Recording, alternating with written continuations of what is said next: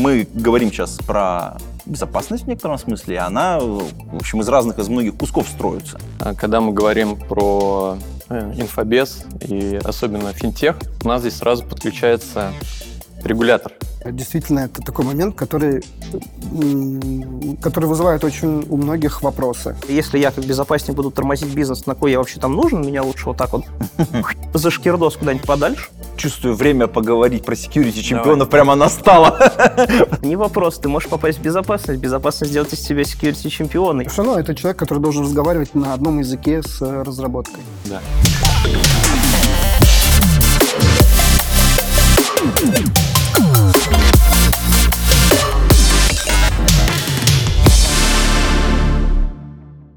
Уважаемые коллеги, друзья, зрители, подслушатели, мы с вами здесь находимся в эфире. Меня зовут Антон Черноусов, я же developer advocate в Yandex Cloud, и это первый выпуск подкаста «Безопасно говоря».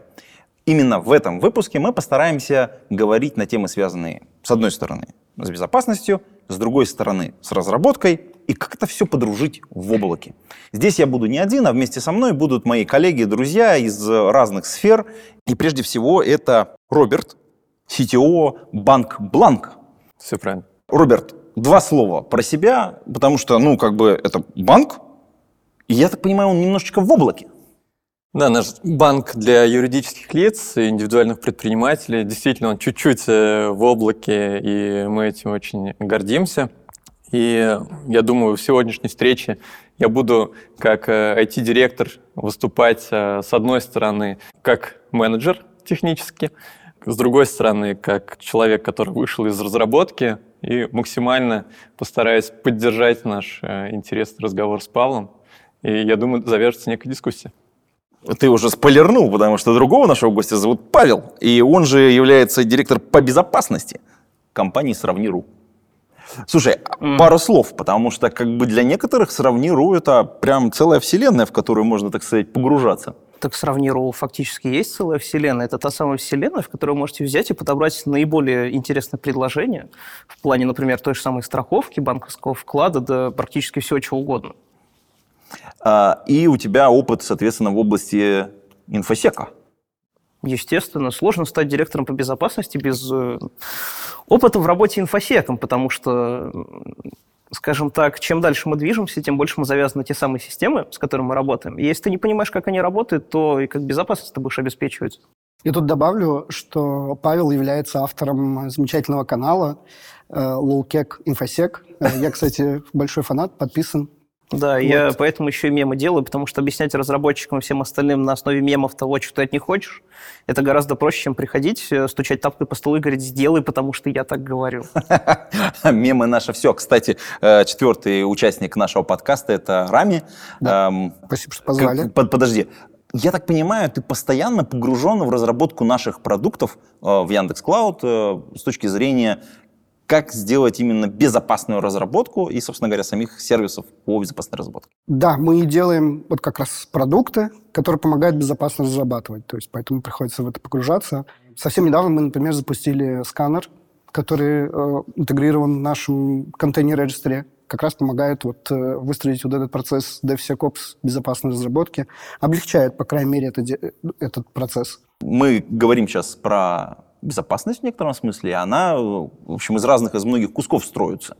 И у нас, с одной стороны, есть разработка, которая должна быть вроде как, ну, такая, с точки зрения бизнеса, быстрее-быстрее бежать и выкатывать фичи. А с другой стороны, у нас есть э, безопасность, которая говорит, подожди, подожди, подожди, надо, чтобы это безопасненько все было. А вот э, как это все должно быть построено, вот по-вашему? Но, с другой стороны, у тебя аудит, грубо говоря. А, подожди, вот Да. ты как представитель банковской сферы... Ну, э, давай чуть, чуть подхвачу. Давай. Мы банк относительно новый. Когда мы стартовали, э, как раз-таки одна из задач была выстроить э, DevSecOps в разработке, так как заложить фундамент в самом начале с большой долей вероятности обеспечит безопасность далеко в будущем.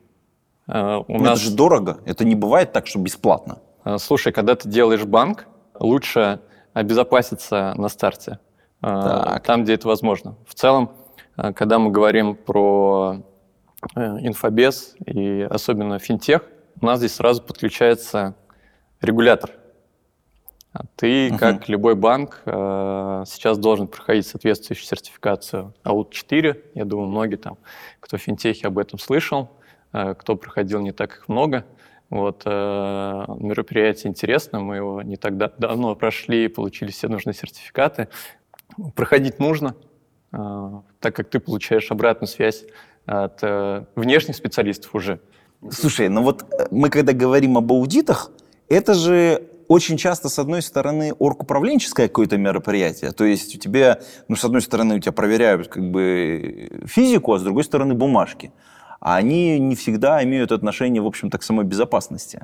Ну, слушай, я не соглашусь, потому что все эти бумажки, они, э, по моему мнению, были написаны, там, скорее всего, на, э, э, на опыте. Как там это говорят? Опыт сын ошибок трудных, да? Что-то в этом типа духе. того, да. Да, и э, ну, кажется, что все, в общем, всю ту документацию, которую там я читал еще на самом старте разработки нашего банка, и те принципы, кото- которые мы заложили там, там в логирование, в разработку там, и во все наши процессы, они э, написаны там супер здраво. Там кажется, что к тебе там э, эти требования вы- выставляет образный Центробанк, да, Мгм. и типа, ну что я их буду соблюдать, эти бюрократы? Да нифига. Там все написано так, что э, наоборот, меньше думать, тебе нужно исполнять то, что сделано, и когда это у тебя собирается один хороший пазл, и когда к нему подключается не только там инфобес, не только там разработка, э, не только менеджмент, да, вот, и когда это все работает там с одной стороны только, оно Мгм. не работает. Мгм. Когда вот этот пазл складывается, Мгм. и э, это задача уже компании, культуры в компании, тогда э, результаты совершенно другие. Я думаю, мы там чуть дальше поговорим. Интересно, конечно, что ты назвал э, это мероприятием. По идее, это же как бы Это процесс. процесс должен быть. Вот. А, смотри. ну, что конкретно откладывается от э, Ну, вот давай, давай еще раз. А, Процесс — это, допустим, там DevSecOps — это там процесс, да, вот он у тебя в компании работает, а, и он должен быть встроен в твой пайплайн твоего продакшена. Вот давайте по-простому, кстати, Давай. потому что нас могут слушать разные люди. И вот смотрите, мы сейчас вот назвали, да, DevSecOps. А? Мы назвали пайплайн. Давайте чуть-чуть немножечко термины, так сказать, ра- раскроем для людей, да, потому что, мне кажется, это супер важно. DevSecOps — это процесс э, безопасной разработки, который немножко сдвинут влево относительно общей разработки. То есть, если у нас с правой стороны находится поставка каких-то фичей в продакшн, то есть, собственно говоря, где люди могут воспользоваться э, нашими трудами, так сказать, нашей разработки, а с левой стороны у нас, соответственно, находится именно сам кодинг, кодирование, разработка этих фич. Соответственно, чем ближе к левой части мы сдвигаем процессы аудита, проверки, безопасности, там, сканирования на какие-то уязвимости, ну, то есть какие-то логические операции, тем, соответственно, вроде как получается ошибка нам стоит дешевле, Потому что мы, если ее сразу там нашли на более ранних этапах, то мы, соответственно, меньше ошибок можем, ну, больше выловить, меньше Да, ошибок. Это Ну, очень это такая, как бы, Не, такая- не, это в целом очень интересное утверждение. Я сразу поясню, почему. Например, есть у нас какой-нибудь финтех. Мы реально все завязаны в основном на скорости разработки, которая принята, например, так в определенной отрасли. Например, для банков это довольно, ну вот по отношению к каким-нибудь B2C-продуктам, которые очень часто клепают, там, назовем так, релизы,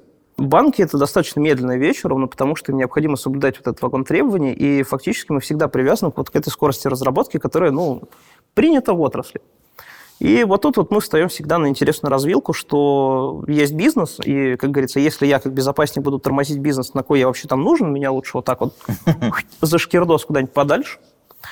То есть, Вот. получается, есть такая какая-то ошибка прямо, да, вот э, Не сов- безопасника. Не, и тут вот именно мы встаем на, этом, на этой самой параллели, как говорится, где, с одной стороны, у нас есть вот бизнес, который говорит, ребята, нам надо хотя бы выдерживать общий темп, с другой стороны, мы понимаем, что бизнесу надо сейчас в моменте тестировать кучу абсолютно больших гипотез интересных, Мгм.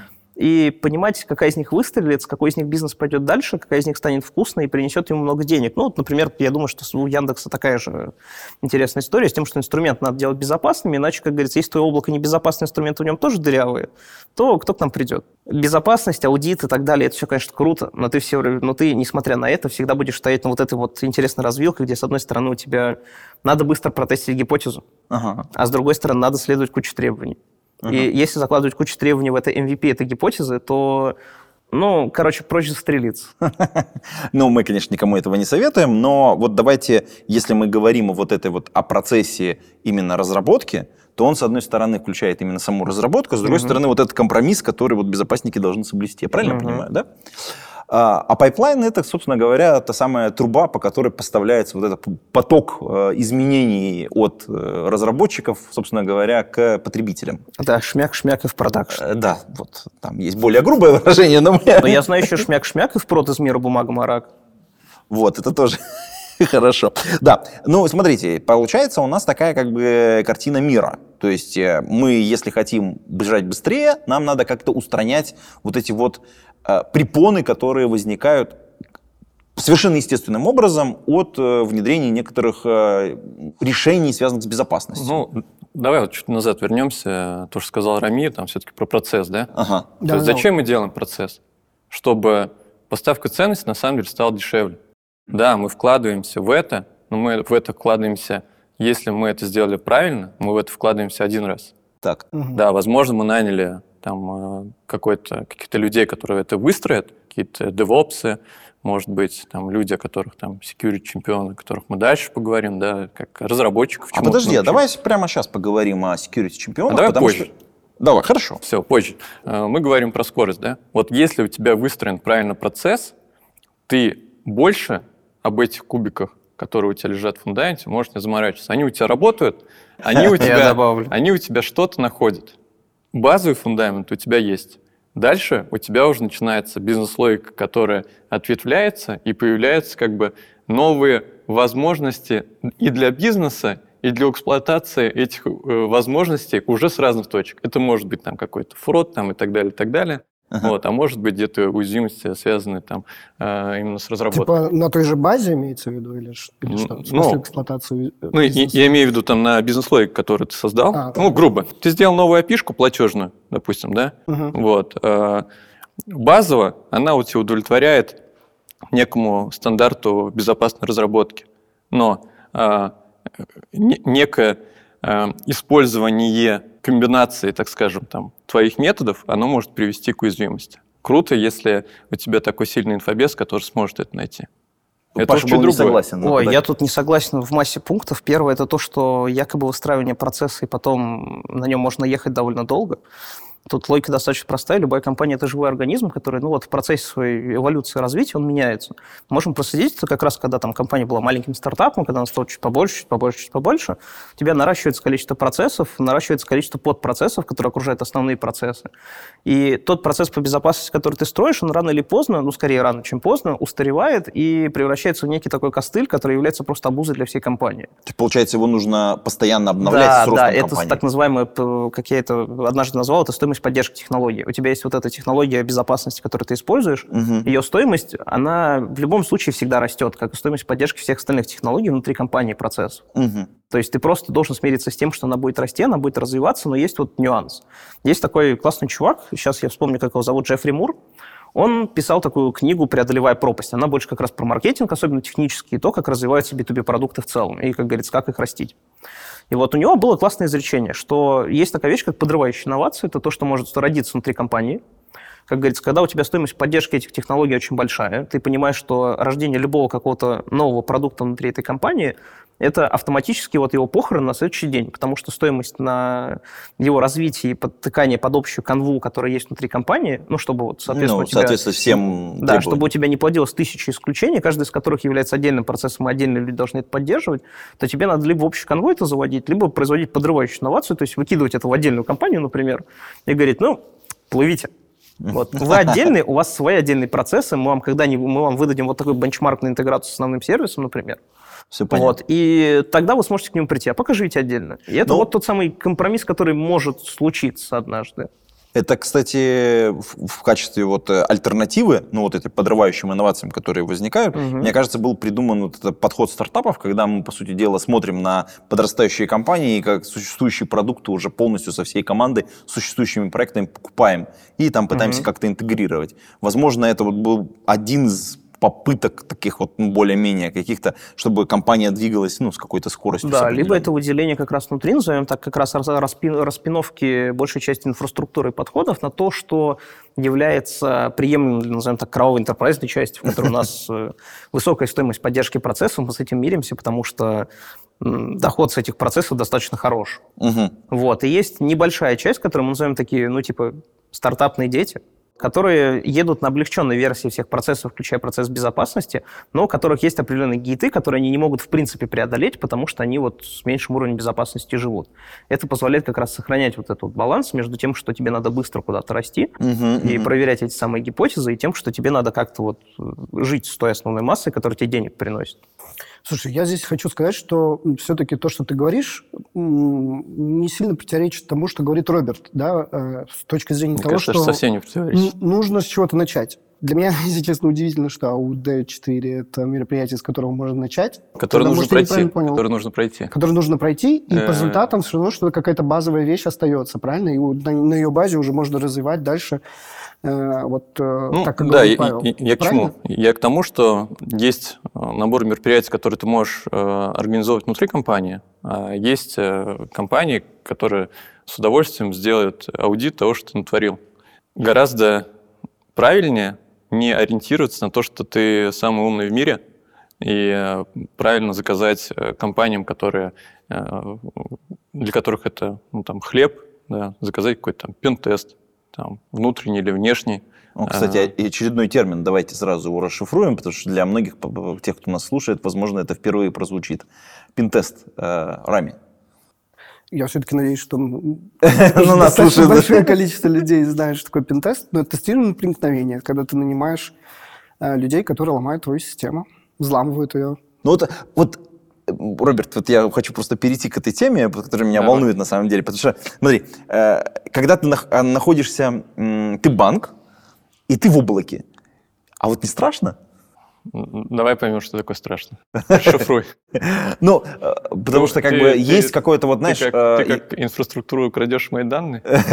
Ну, Не, ну, не в этом смысле, а в том смысле, что вообще классический подход, ну, как бы существующий для многих банков, э, он связан с тем, что есть своя собственная инфраструктура, которую можно сертифицировать, охраняемый периметр, там, вот это вот все остальное, мы соответствуем требованиям регулятора, да, вот и там пылесос понеслось, понеслось, понеслось.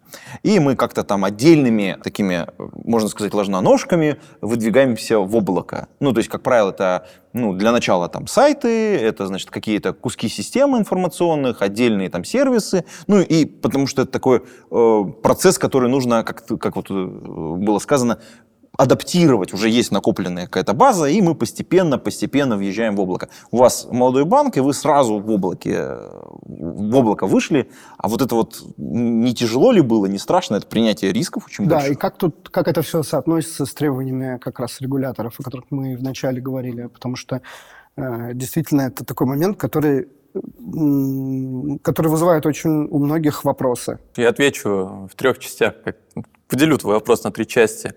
Почему в облаке, раз, э, второе, про требования регулятора, третье, про страх. Ага. А, Давай начнем. Э, Почему в облаке?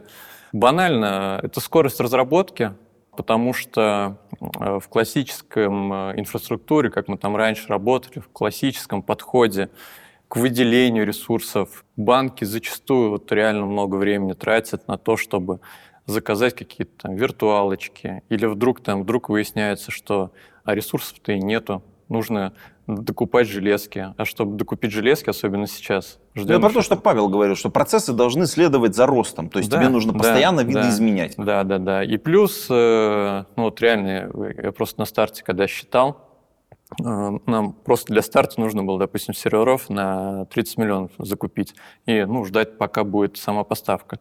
В облаке я мог начать, а, сразу, э, б, мне дали грант. Постепенно, да, вот этот рост. Во-первых, да, я рос постепенно, мне там первый грант, э, мы вообще полгода ничего не платили. По мере роста, когда у нас там сначала было там 5 разработчиков, э, мы делаем там набор задач, потом 10-20, количество стендов растет, мы начинали все больше и больше платить, а начинали вообще с каких-то там э, смешных денег. Но даже то, что мы сейчас платим, мы недавно общались с одним из э, своих знакомых технических директоров э, другого банка, он э, ну, посмотрел, супер, а, экономно, б, прозрачно, куда уходит ресурс. Э, Прозрачность это очень круто. Прозрачность – это очень круто. Супер, окей, это А, первое. Почему в облаке? Так, да, хорошо. но я еще не закончил. Ага. Так вот, самое главное в чем фишка? В том, что сейчас, чтобы быть конкурентным на, на рынке вообще финтех, там не только банки, ну, нужно все просто тупо быстро делать. Те процессы, которые можно выстраивать э, с уже готовы и, там, ИАСом по АСам, это позволяет двигаться быстрее, экономить там, на ресурсах и так далее. Требования регулятора выполнять э, нужно, э, можно, несложно. Просто в это надо сразу вложиться и делать э, так, как тебя требует Центробанк. Точно несложно? Э, всё- слушай, э, любая инженерная задача, она решаема. Мгм. Э, С точки зрения там, требований мы там, полностью удовлетворяем. Есть там понятие там, банковской тайны, она у нас там хранится отдельно. Вот там в облаке у нас там идет весь процессинг, вся разработка, которая не связана с банковской тайной. С банковской тайной она хранится вне, во- вне облака, закрывает вопросы там, регулятора. Э, Через интерконнект у нас э, построен довольно-таки широкий канал, который позволяет нивелировать э, там всю разность размещения. Теперь про страхи. Есть, э, ну что такое страшно? Страшно это когда непонятно. Э, Все фильмы ужасов на этом построены, то, что сейчас откроется Скример дверь. какой-то такой, Да, типа, а что выглядит. за дверью, непонятно. Наша задача там, бизнеса, разработчиков и э, там, уважаемого директора по безопасности надо сделать так, чтобы просто все стало прозрачно. Инструменты, которые позволяют делать прозрачность ну, в любом современном облаке, доступны. Э, начиная от контроля того, что твои ребята делают в облаке, там, допустим, зачем они вдруг там э, опубликовали э, дополнительный сервер с публичным IP-адресом куда-то во внешку. Если у тебя какой-то алертинг настроен, товарищ Павел об этом узнает первый, прибежит, скажет, там, ребят, что делаем? Да-да-да, Да, достанет да. маузер. А, Кстати, вот по поводу прозрачности, технологичности, у меня, я хочу поднять еще один вопрос, на мой взгляд, очень важный. Если мы вот разработку чуть-чуть отодвинем, да, вот там, понятно, есть свои особенности, но даже с точки зрения отдельной безопасности, опыт безопасников в своем окружении и в облачном, он сильно различаться должен. И, соответственно, Он нужно иметь э, компетенцию просто саму по себе. А, ну, грубо говоря, не просто компетентным, а тупо знать. То есть это должна быть, должен быть некоторый профессионализм э, безопасников в облаке. Я скорее назову это так. Во-первых, нужна здоровенная такая незашоренность, потому что человек, который всю жизнь сидел в он-преме, для него вот он-прем — это что-то понятное, адекватное. Он, так сказать, может реально съездить в СОД, посмотреть на то, как какой-нибудь там абстрактный межсетевой экран в стойке стоит, и что в, не- в него действительно все скоммутировано, все хорошо. Мгм. Вот, я, конечно, мог бы показать здесь картинку, типа bypass through firewall, где там просто коннектор, типа, для соединения двух, э, двух кусков меди, но у меня нет возможности взять, поднять руку и показать. Вот. Второе – это действительно понимать, почему бизнес так делает. Например, если сесть и почитать затраты на то, сколько бы тратилось на персонал, который должен как раз все вот эти железки ставить, коммутировать, их поддерживать, обслуживать, там, менять э, диски, все остальное, и сравнить это, например, с каким-то облачным сервисом, где вот тебе надо, возьми паз. Он нормально сконфигурен, в нем все плюс-минус хорошо по части безопасности. Просто возьми вот как есть. Кроме этого, как говорится, смотри, довольно большую часть требований по безопасности облако закрывает, поэтому не парься, просто вот, вот возьми. И для большинства безопасников, которые очень долго в он сидели, которые привыкли обмазываться там стандартными моделями угроз и всем остальным, для них это такой интересный шок на тему того, что, блин, это ж мне сейчас надо, во-первых, кучу всего переписывать, во-вторых, мне надо просто взять, абстрагироваться от этого всего и понять, что облако это... Тут, конечно, работает такая история, что облако это тоже чей-то компьютер, его тоже могут взломать. Вот. Надо, во-первых, немножечко в себе вот это вот придушить недоверие. Но Вот, тут а про разделение ответственности возникает вопрос, потому что ты такой, с одной стороны, вот, вот мой кусок, за который я отвечал, а вот, вот тут какое-то облако, и оно тоже вроде как за что-то отвечает. Вот, Рами, у нас же есть разделение ответственности в некотором смысле между а, там, клиентами, которыми к нам пришли, нами и теми сервисами, которые мы делаем. Да, все так. Причем это разделение достаточно четкое. Все зависит от того, какое, какая модель потребляется. Да? Если это э, инфраструктура как сервис, то достаточно большая часть задач по безопасности ложится на плечи как раз вот э, пользователя. Если речь идет про SaaS, э, например, то доступ к данным всегда управляется э, пользователем, а вот все остальное мы уже гаранти... ну, обеспечиваем с помощью наших э, специалистов, э, процессов, э, инструментов, которые все аттестованы, там, например, в случае финтеха у нас соответствует требованиям ЦБ по ГОСТ 57 58.0, да. Мне кажется, должны быть уже выбиты татуировки-то с этими номерами. Да, да. Слушай, очень хочется на самом деле послушать как раз вот та часть, за которую отвечают коллеги, как они решают эти задачи по безопасности. А смотри, э, вот я вот про разделение ответственности еще очень важный момент. А мы, с одной стороны, делаем сервисы, и они, ну, как бы, вот я часто слышу такое, блин, ну они безопасны, все окей, вы там их там обмазали там со, со своей стороны, там, но ведь взлом-то происходит очень часто не со стороны, как бы, самого облака, да, он как бы на клиентской стороне. Ну, и что вы есть, что вы нет, как бы, насколько вы там по безопасности э, все хорошо сделали, оно как бы не очень сильно как бы роляет. Вот я слышу такие вот иногда Смотри, фразы. А Давай, может быть, вот э, у нас все-таки основная тема сейчас нашего выпуска это как подружить разработку и безопасность. Есть четкое, э, четкое разделение того, что облачная платформа должна делать, а что должна делать, э, что должен делать пользователь. И с точки зрения того, что делает облако, э, все зависит от того, какой сервис используется, да, ну, то есть в какой модели. Это ли SaaS, или платформа как сервис, или инфраструктура как сервис. И вот те части задач, например, там, начиная от управления доступом к данным, там, мониторинг событий, да, управление уязвимостями, вот эти вот вещи, которые остаются на стороне пользователя. Мы очень много вкладываем в то, чтобы сделать, во-первых, инструменты, сервисы, которым можно пользоваться в облаке, интегрировать какие-то партнерские решения. Есть готовые сценарии в нашей библиотеке э, решений по безопасности. Вот интересно, как, э, кстати, послушать, как это все работает на практике. Ну, я могу сказать честно, на практике это работает э, двояко. Как я уже говорил изначально, для того, чтобы переехать в облако, надо додавить себе внутреннего параноика. У меня вот это не всегда получается, потому что, как я уже говорил, облако – это чей-то компьютер всегда. Вот, и здесь э, мы входим как раз в такую вот интересную двоякость, что работает это хорошо, и хорошо работает тогда, когда у тебя есть узкопрофильные специалисты, то есть есть большой пласт, например, ребят, которые должны были заниматься сугубо инфраструктурной безопасностью, и в облаке тебе их нужно адекватно меньше. Mm-hmm. Просто потому что, например, ты используешь довольно большую часть разнообразных пад-сервисов, где ну, основные вопросы инфраструктурной безопасности, они плюс-минус закрыты, и тебе необходимо закрывать меньше скоп атаки. Это очень здорово, на самом деле, помогает в том плане, что у тебя могут быть какие-то дефицитные направления, где людей, адекватно говоря, там маловато, и тебе позарез их надо где-то взять. Uh-huh. Ну вот, и ты за счет сокращения фото с одной стороны имеешь дополнительный фото, чтобы этих людей донанять. В этом отношении как бы переезд в облако, он плюс-минус хорош. Ну, то есть, получается, для бизнеса очень хорошая такая история. То есть, с одной стороны, я свои косты уменьшаю, и при, при этом уменьшении вполне себе адекватно тот же уровень безопасности у меня остается. Не совсем. Так. Скажем так, уровень безопасности в некоторых аспектах подрастает, в некоторых аспектах он, напротив, уменьшается. А ага. в каких, например? Подрастает, в каких уменьшается? Уровень безопасности подрастает в том плане, что, например, какие-то базовые меры по безопасности, которые нам был, надо было бы применить, например, тем же самым базам данных, к разномастной обвязке, например, того же самого куба, который, ну, скажем так, железка, на которой он стоит. Угу. Это у нас просто выпадает, нам не надо, короче говоря, к этому привязываться, потому что это обеспечивает облако. И на чем надо сконцентрироваться? Ну вот, и концентрируешься ты по факту на том, что так как это облако, облако в большинстве случаев, например, с точки зрения инфраструктуры, очень часто управляется таким подходом, как инфраструктура как код, и ты фактически берешь и говоришь безопасникам, чуваки, э, у нас везде инфраструктура как код, у нас очень много всего как код. Вы либо эволюционируете дальше что-то между разработчиком, девопсом безопасником, либо вы остаетесь вот теми самыми ребятами, которые привыкли работать с двумя-тремя вендорскими железками и, короче, на них остаются. И, как говорится, вы, наверное, уходите в какую-то другую компанию, потому что в этой компании вы больше не нужны.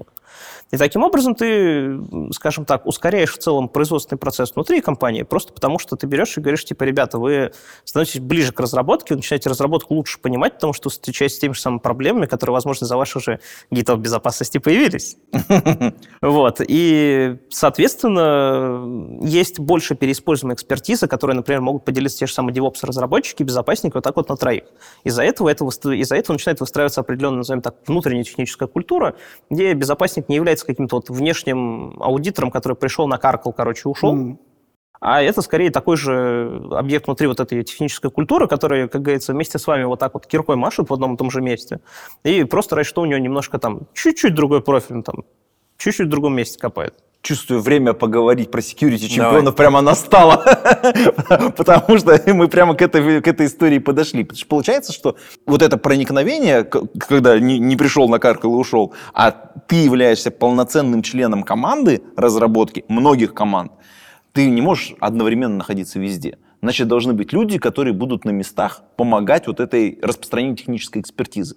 Я знаю, что во многих компаниях, ну и у нас тоже есть э, так называемые программы security чемпионов. Это практика, в которой у нас есть э, ну, там, люди, которые больше обычных разработчиков интересуются безопасностью или какими-то новинками, которые там происходят, больше погружены в вопросы, связанные там, с инфобезопасностью, и просто какие-то практики в свою команду приносят, ну, грубо говоря, больше общаются, и более мягкий вот такой транзит знаний происходит. Но я так понимаю, у вас по-другому устроено. А, сейчас, да, у нас по-другому устроено. То, о чем ты говоришь, э, у нас э, было в, предыдущем, э, в предыдущей компании, где я работал, и там все это получилось очень органично. Один из разработчиков вот не то, что там сказал, все, теперь я на себя беру роль security чемпиона, нет, просто у него был такой как хобби повзламывать нашу систему изнутри, будучи там сеньор бэкэнд разработчиком и зная там все тонкие места. Вот он как бы пытался э, эксплуатировать те знания, которыми он обладал, так как бы поступил какой-то внешний эм, злодей. Во многом потом он начал еще какие-то там процессы внедрять, какие-то инструменты. Вот, ну вот он был как дополнительной ролью, иногда пересекающийся с хобби, потому что он на это иногда тратил вечера, а утром приходил и говорил, ребята, я тут такое нашел, давайте фиксить теперь все вместе. И все такие, что ты нашел, давай, давай, мы это все ну, Это такая вещь, когда у тебя есть реально, у него есть как бы свой бэклог, а ты как э, менеджер такой думаешь, ну, конечно, здорово, что ты этим занимаешься. Все понимают, зачем это нужно, но где-то ты понимаешь, что бэклог ты его тоже просаживается. Ну, как бы вот есть такая некая двоякость между э, основными задачами роли. Мы чуть-чуть поступили э, по-другому. Мы поступили это не так давно, я не знаю, сколько прошло там, может быть, месяцев пять, как мы э, искали, ну, искать мы начали чуть раньше, но наняли в э, разработку полностью отдельного человека, там, придумали ему название кибербезопасник. Честно, я не помню, как он записан там в штатке, но между собой мы его называем кибербезопасник. Он находится, да, полностью в разработке. Э, его задача в том, чтобы отвечать как бы изнутри разработки за безопасность тех там API, которые они в первую очередь э, вовне выставляют, искать какие-то в них проблемы и участвовать, ну, больше там разговаривать особенно с девопсами на тематику, там, что может сделать там лучше с точки зрения безопасности, такая вот коммуникация, да.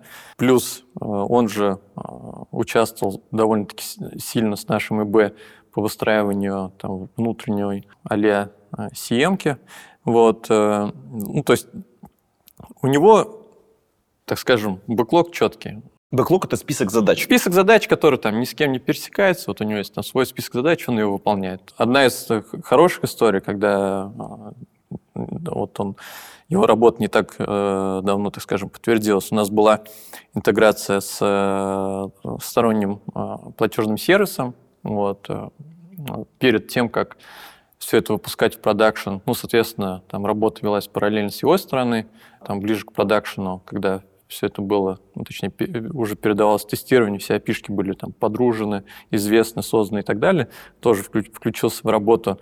Да, нашел уязвимости, как бы, которые были закрыты уже до релиза а, в продакшн имеется. Ну, вот, э, я считаю, это хорошо.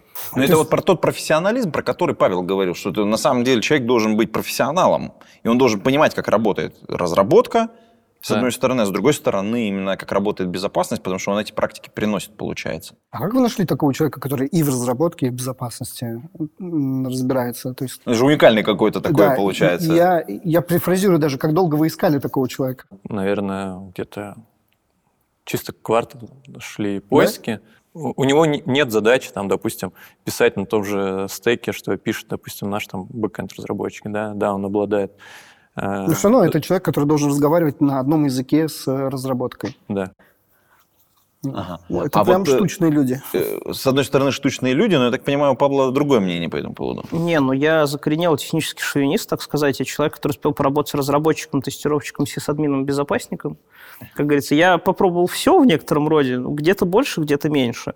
И для меня, например, очень дико, когда средний безопасник, например, не умеет какой-то лайтовый код, например, писать. Вот это умеешь писать лайтовый код, ты со временем начинаешь задумываться, блин, это ж мне какую-то проблему, например, надо решить с применением какого-то фреймворка, ты плавно учишь какой-то фреймворк и плавно вырастаешь, то, что ты какие-то решения сам под себя можешь спокойно писать. Мгм. И ты их пишешь просто потому, что можешь, потому что нафига я буду что-то искать, если я могу прямо сейчас взять, как говорится, вот у меня правая рука, левая рука, здравствуй, мой любимый свагер, я сейчас почитаю, какие те там нужные методы есть, которые мне надо подергать, короче, напишу софтинку, которая будет это делать. И я придерживался этой там, методики довольно долго, особенно в найме, в найме людей к себе, что либо ты идешь и умеешь что-то в инженерном, скажем так, контексте, ты либо там на полшишки DevOps, либо на полшишки разработчик, либо, ну, и сорян. Наверное, те с нами не по пути. Слушайте, И- а вот мы вот этих людей нашли, мы их наняли, а, мы м, отсортировали, эти- они теперь классные, вот они у нас в командах находятся, представим вот эту идеальную ситуацию. А вот кто должен объяснять э, и либо предлагать командам э, внедрять какие-то практики, связанные с безопасностью? Это чья вообще вот зона ответственности? Менеджера, вот этого security чемпиона, человека бы- по безопасности. Вот а, давайте. а вот тут вот уже начинается тонкость. Это на самом деле зависит от культуры компании, как насколько что там больше принято.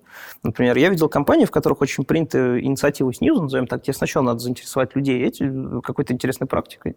Мгм. И доказать им, что ее применение это реально прикольно. Например, как говорится, ты хочешь э, быть человеком, который хочет уметь другим запрещать.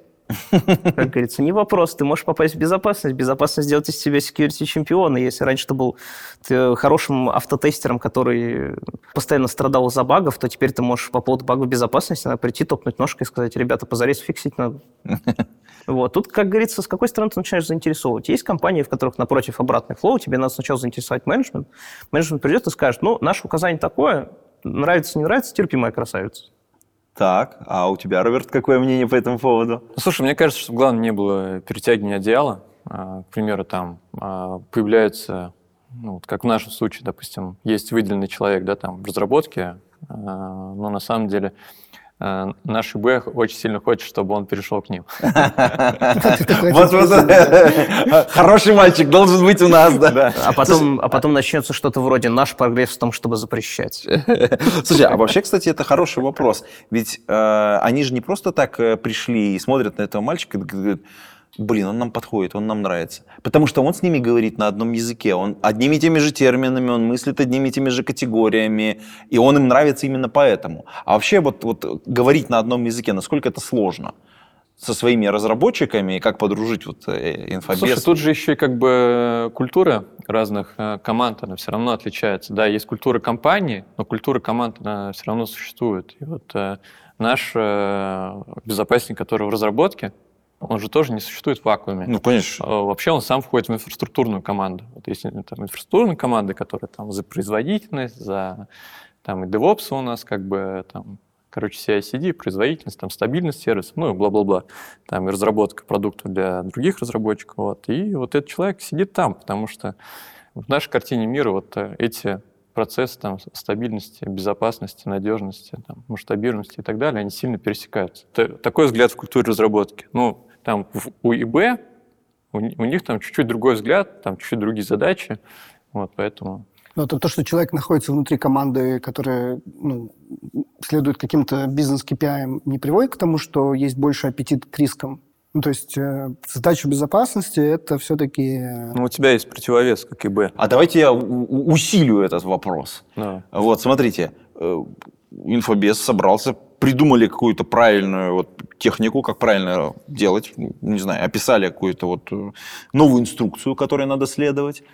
Э, Значит, и она противоречит, например, вот э, быстрейшему, скорейшему выпуску каких-то фич. А, но она нужна, она объективно нужна. Попробовали уже, все отлично, она хорошо работает, эта инструкция, но она тормозит немножечко. Вот как сделать так, чтобы вот эта инструкция исполнялась, чтобы про нее не забывали? Вопрос э, очень такой, с, с большим количеством, мне кажется, Ну, условий. понятно, в узких мест, но и как да, бы да. да, да, да. Здесь э, зависит и от того, какой у тебя в целом там э, инфобез, да, э, так скажем, э, и, от, и от задач, как- на- нас- какие риски несет та или иная угроза у соответствующей задачи. Ну, мне кажется, э, вопрос очень широкий, дискуссионный. Наверное, здесь надо смотреть от конкретно задачи. То есть у тебя могут быть задачи, где ты ну, никак не можешь обойти то или иное э, требование, обязательно нужно выполнить, потому что иначе э, риски потерь могут быть там вплоть до лишения лицензии. Вот. И, и чего делать? Мне кажется, что это вообще очень большая тема, и мы про эту тему, про тему человеческого фактора в бизнесе и в IT, связанную с безопасностью, мы, наверное, поговорим про это в другом выпуске подкаста. А сейчас мне бы хотелось по несколько слов от вас услышать от э, того, а, что должны были бы запомнить наши подслушатели после завершения этого выпуска. Э, Потому что вот для меня, на самом деле, вот э, выстраивание вот этой вот эм, э, некоторой канвы э, разработки самой, самой по себе, оно не несет ценности. А вот присутствие людей, которые говорят на одном и том же языке, на языке и разработки, с одной стороны, и безопасности, мне кажется, оно само по себе очень сильно улучшает безопасность всего бизнеса целиком. Ну, это как бы вот такая вот история. Мне кажется, это крутая сама по себе идея. И то, что у вас такие люди появились, Роберт, это вообще очень круто. Не, ну как по мне, это тот самый тезис про то, что либо ты эволюционируешь в некий, назовем так, э, гибрид человека, который понимает, что такое everything, э, everything as a code, он к нему, скажем так, положительно относится и не уходит обратно в роль такого человека-аудитора, который просто сидит и говорит, я аудитор, мое дело наблюдать, я не буду вмешиваться вообще, руками все должны вы делать, а не я. Чем больше ты, назовем так, идешь к народу, тем ближе народ становится тебе, и ты начинаешь с ними нормально общаться, нормально взаимодействовать, люди начинают воспринимать тебя внутри компании не как э, какого-то странного чувака, который сидит и на каком-то своем вообще птичьем языке разговаривает, они начинают тебя воспринимать как человека, к которому надо прислушиваться. Потому что, как говорится, ты раз что-то интересное предсказал на их языке, два, три, на четвертый раз люди начинают задумываться, что ты из разряда «пожалуй, я схожу к безопасникам», они явно подскажут мне что-то дельное. А вот тут я могу явно ошибиться. Я помню, что там абстрактный Паша мне что-то такое рассказывал интересное в виде там хотя бы кустори за кофе или там на одной из встреч общих, которую на всю компанию проводил. Поэтому зайду-ка я на всякий случай. Класс. А можно, я извиняюсь, а можно вот э, чуть поподробнее, какие, пример вот таких вот практик, каких-то инструментов, которые вот э, могут э, завлечь разработку, в, ну, то есть превратить из э, DevOps, превратить DevOps в DevSecOps? Ну, завлечь разработку, на самом деле, самое простое, что у нас, например, э, было. Мы пытались продать э, разрабам идею под названием, ну, как мы ее назвали, типа «попробуй взломать себя сам». У нас есть определенный набор инициативных разработчиков, как раз которые тоже, скажем так, стремились в сторону безопасности. И, соответственно, ребята пришли и говорят, слушайте, мы, короче, подумали, было бы классно, если бы у нас был какой-то стенд, на котором мы могли вот это все покрутить. Ну и мы сели, соответственно, собирать этот стенд, а типа, почему нет? Если ребята хотят это сделать, они, во-первых, ну, смогут понимать, где конкретно есть какие-то дыры, уязвимости и так далее. Во-вторых, ты им показываешь, что смотри, я тоже не просто бумажный человек, я тоже что-то умею. Я себе собрал на стенде, показал в духе круто, классно. И еще бодрее, когда ты потом еще придешь туда тестировщика и говоришь, ребята, вы и так находили много багов, хотите еще классную приколюху покажу? И когда ты покажешь какие-то вещи, например, которые позволяет подловить другого человека на этой вещи, например, на том, что он какой-то багу по безопасности сделал, и потом тестировщик ему такой, типа, смотри, как я могу. То есть тестировщики превращаются в пентестеров. И тут, как говорится, работает вот эта самая схема Литвака, которую я однажды прочитал. Люди очень любят слушать про три вещи. Первое – это про деньги, второе – это про чьи-то проблемы, третье – это про половые взаимоотношения. Поэтому, как только ты комбинируешь в, каком-то, в какой-то интересной идее, которую ты продаешь коллективу хотя бы там, два компонента из трех, например, смотри, э, ты сможешь немножко совершить э, интересное действие с э, кодом разработчика и заодно его здорово подстебнешь, то тестировщик внезапно такой, а есть у меня такой вот вот нелюбимый разраб, который реально кривой код пишет и говорит, что там мои тест-кейсы нифига не воспроизводятся потом. Показывай на стенде, что там интересного есть. И у человека есть интерес, ему это реально запоминается, это не выглядит как какое-то там страшное обучение, на которое он пришел, он реально это запоминает и реально потом применяет. Класс. По-моему, идеально, да? Так, ну и Роберт? Ну, наверное, давай начнем там.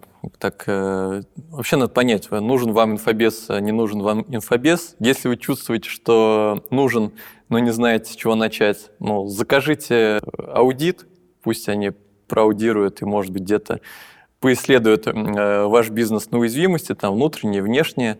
Все уязвимости, они идут как-то изнутри, и важно, что если у вас есть как бы инфобес, он был э, не на бумажке. То есть на бумажке это хорошо, может, какие-нибудь перед регулятором отчитались, да, но чего толку, если процессы отсутствуют. И важно, чтобы ваши бумажки отражали те реальные процессы, которые у вас есть в компании. Слава богу, сейчас там куча литературы, вот тот же самый процесс DevSecOps, о котором мы сегодня много рассказали. И его нужно э, внедрять и все превращать там максимально процессы так, чтобы меньше зависеть от людей, больше зависеть, чтобы больше документации было в коде. Я как бы тоже за Я, наверное, э, под, да, подход, да. подход, о котором упоминал э, Павел. Пусть он будет называться Everything. Да, все как код. Я чуть-чуть дополню. Для того, чтобы определить, нужен вам инфобес или нет, достаточно произвести простое ментальное упражнение надо подумать э, о следующем. Вот если у меня завтра пропадет какая-то часть, например, моего кода, моего продукта и так далее, я проснусь завтра бедным или нет? Если у владельца есть ощущение, что вот без этого кусочка он завтра проснется бедным, очевидно, ему надо этот кусочек как-то защищать. Если нет людей, которые, например, в моменте могут это поправить и это защитить, то, похоже, ему надо нанимать инфобес. А если, напротив, как говорится, завтра он проснется, и, например, слита клиентская база никак не повлияет на его бизнес, и он не проснется завтра бедным, то и ладно. Иногда это работает именно Кому-то так. нужен инфобес, а кому-то нет, получается. Это хорошая мысль, про это надо подумать обязательно. Ну, я Не думаю, что... мысль, конечно, совсем. Да. Э, Рами, может быть, еще пару слов буквально в завершении нашего подкаста. Да, а, мы уже обсуждали, что в облаке мы очень стараемся сделать так, чтобы было много-много различных инструментов, сервисов, чтобы было удобно это делать. Вот. Есть над чем работать кроме вот этих всех инструментов, мы еще очень вкладываемся. То есть мы верим в то, что э, безопасников все равно на всех не хватит. Э, вот я, ну, как бы я считаю, что вам невероятно повезло, что вы нашли такого э, человека, потому что, как правило, их достаточно тяжело найти вот, и заинтересовать работать именно в этой роли. Вот, потому что ну, все равно роль э, такая очень чувствительная. Поэтому кажется, что ну, с нашей точки зрения э, стоит вкладывать смежников. Вот, э, вот этот подход, о котором рассказывал Павел, шикарный, когда ты как-то завлекаешь э, смежников. Вот мы в него верим, поэтому в том числе мы, например, разработали курс такой небольшой product placement, э, курс по безопасной разработке DevSecOps. Он абсолютно бесплатный, и меня это возмущает все время, что он бесплатный. Потому что там много денег в это вложено, да? Ресурсов, нервов и так далее, да. Мы его совместно разговар... Э, разрабатывали с одним из наших партнеров, Gilbert Team. Вот, и ну, приглашаю там звать своих коллег, смежников пройти этот курс, потому что это будет очень полезно. А вообще всячески придумывать какие-то а, мероприятия, как раз, э, кстати, спасибо регуляторам, что они этим занимаются. Вот. Но лучше что-то свое придумать, что-то веселое, сексуальное, да, как э, там один из э, факторов может быть, который будет завлекать к теме безопасности и строить вот эту вот самую культуру, эм, это, это намного будет результативнее, чем там Э, ну, то есть расти каких-то своих, своей компетенции внутри. Вот, наверное, это прям хороший подход. Мы будем дальше вкладываться в это. Ну, Яндекс Клауд, я имею в виду. Супер, спасибо. И мы на этом будем завершать выпуск этого подкаста. Конечно же, мы обязательно все упомянутые ссылки приложим в шоу-нотах. Э, можно смотреть, э, что-то читать, э, с одной стороны. С другой стороны, не забывайте подписаться на этот выпуск на тех платформах, на которых вы его нашли. Следите за новыми выпусками, и мы к вам вернемся с новыми темами. Конечно же, поговорим про человеческий фактор, про безопасность, про облако, про разработку. Но до скорых встреч, пейте кофе. Пока.